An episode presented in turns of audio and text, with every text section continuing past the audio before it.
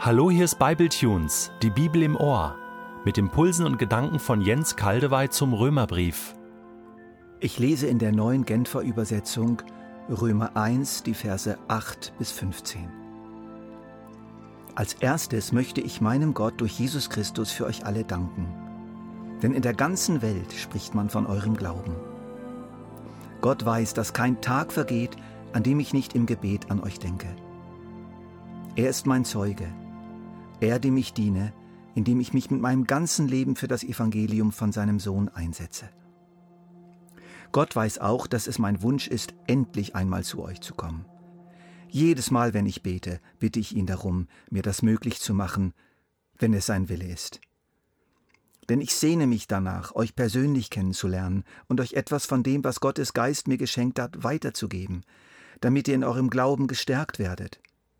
Besser gesagt, damit wir, wenn ich bei euch bin, durch unseren Glauben gegenseitig ermutigt werden. Ich durch euch und ihr durch mich. Ihr sollt wissen, Geschwister, dass ich mir schon oft vorgenommen hatte, euch zu besuchen. Nur stand dem bisher jedes Mal etwas im Weg. Ich möchte nämlich, dass meine Arbeit auch bei euch in Rom Früchte trägt, genauso wie es bei den anderen Völkern der Fall ist. Allen weiß ich mich verpflichtet, sowohl den Völkern griechischer Kultur als auch den übrigen Völkern, Völkern, sowohl den Gebildeten als auch den Ungebildeten. Darum ist es mein Wunsch, auch euch in Rom die Botschaft des Evangeliums zu verkünden. Paulus tritt in diesen sehr persönlichen Worten der Gemeinde gegenüber und offenbart ihr sein Herz. Mit diesem Gruß nimmt er sozusagen liebevollen Kontakt mit ihnen auf. Ich finde es eindrücklich und herzerwärmend, wie er das macht. Das ist so ganz und gar nicht geschäftsmäßig. Das ist sehr persönlich. Als ich das so betend las, wurde mir klar, hinter diesem Paulus steht Gott, der sich durch Paulus hindurch der Gemeinde sozusagen nähert. Und damit wurde mir auch klar, dass ich mitgemeint bin, ich darf also diesen Abschnitt auffassen als etwas, was Gottes Meinung über mich widerspiegelt. Gott spricht mich durch Paulus an, schimmert sozusagen durch ihn hindurch. Und das gilt auch für euch, geschätzte Hörer. Versucht doch mal diesen Abschnitt nicht mit dem Sachohr zu hören, als Information, sondern mit dem Beziehungsohr. Wie steht Gott zu mir? Als erstes danke ich meinem Gott, durch Jesus Christus für euch alle, denn in der ganzen Welt erzählen sie von eurem Glauben. Paulus hat sich echt gefreut über die christliche Szene in Rom. Mitten in diesem Pfuhl an Korruption und Elend und Machtgehabe, die Gemeinde des lebendigen Gottes. Liegt in der Dunkelheit, ein echter Hoffnungsschimmer. Auch wenn die Gemeinde ganz sicher nicht vollkommen war und noch ziemlich am Anfang stand. Hinter dieser Freude von Paulus steckt die Freude Gottes selbst, über die Gemeinde in Rom, aber auch über dich und mich, weil wir glauben, weil wir ganz einfach glauben, nicht mehr, aber auch nicht weniger. Das reicht zur Freude Gottes. Denn wir werden später noch sehen, dass dieser Glaube eben bedeutet, dass wir umkleidet sind mit der Gerechtigkeit von Jesus, gerechtfertigt sind aus Glauben, neu geworden, wenn auch erst in Spuren, aber Gott sieht tief genug. Ich freue mich über dich, ich sehe deinen Glauben, sagt Gott zu mir und zu dir. Und dann, Gott selbst, dem ich durch die Verbreitung der guten Nachricht von seinem Sohn mit ganzer Hingabe diene, kann mir bezeugen, in meinen Gebeten denke ich stets an euch. Paulus fiel die Gemeinde in Rom immer wieder ein. Seine Gedanken wurden immer wieder zu dieser Gemeinde hingezogen und er betete für sie. Wie viel mehr denkt Gott an uns? Wie viel mehr betet Jesus für uns? Darum kann er auch vollständig und für immer alle retten, die sich durch ihn an Gott wenden. Er lebt für immer, um bei Gott für sie einzutreten. So heißt es in Hebräer 7,25. Gott denkt also an uns. Seine Gedanken wandern immer wieder zu uns hin. Nein, noch mehr.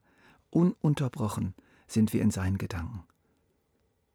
Paulus in seiner Liebe und in seinem inneren Engagement für die Christen Roms ist nur ein schwaches Abbild der Leidenschaft, die Gott für seine Leute in der ganzen Welt hat.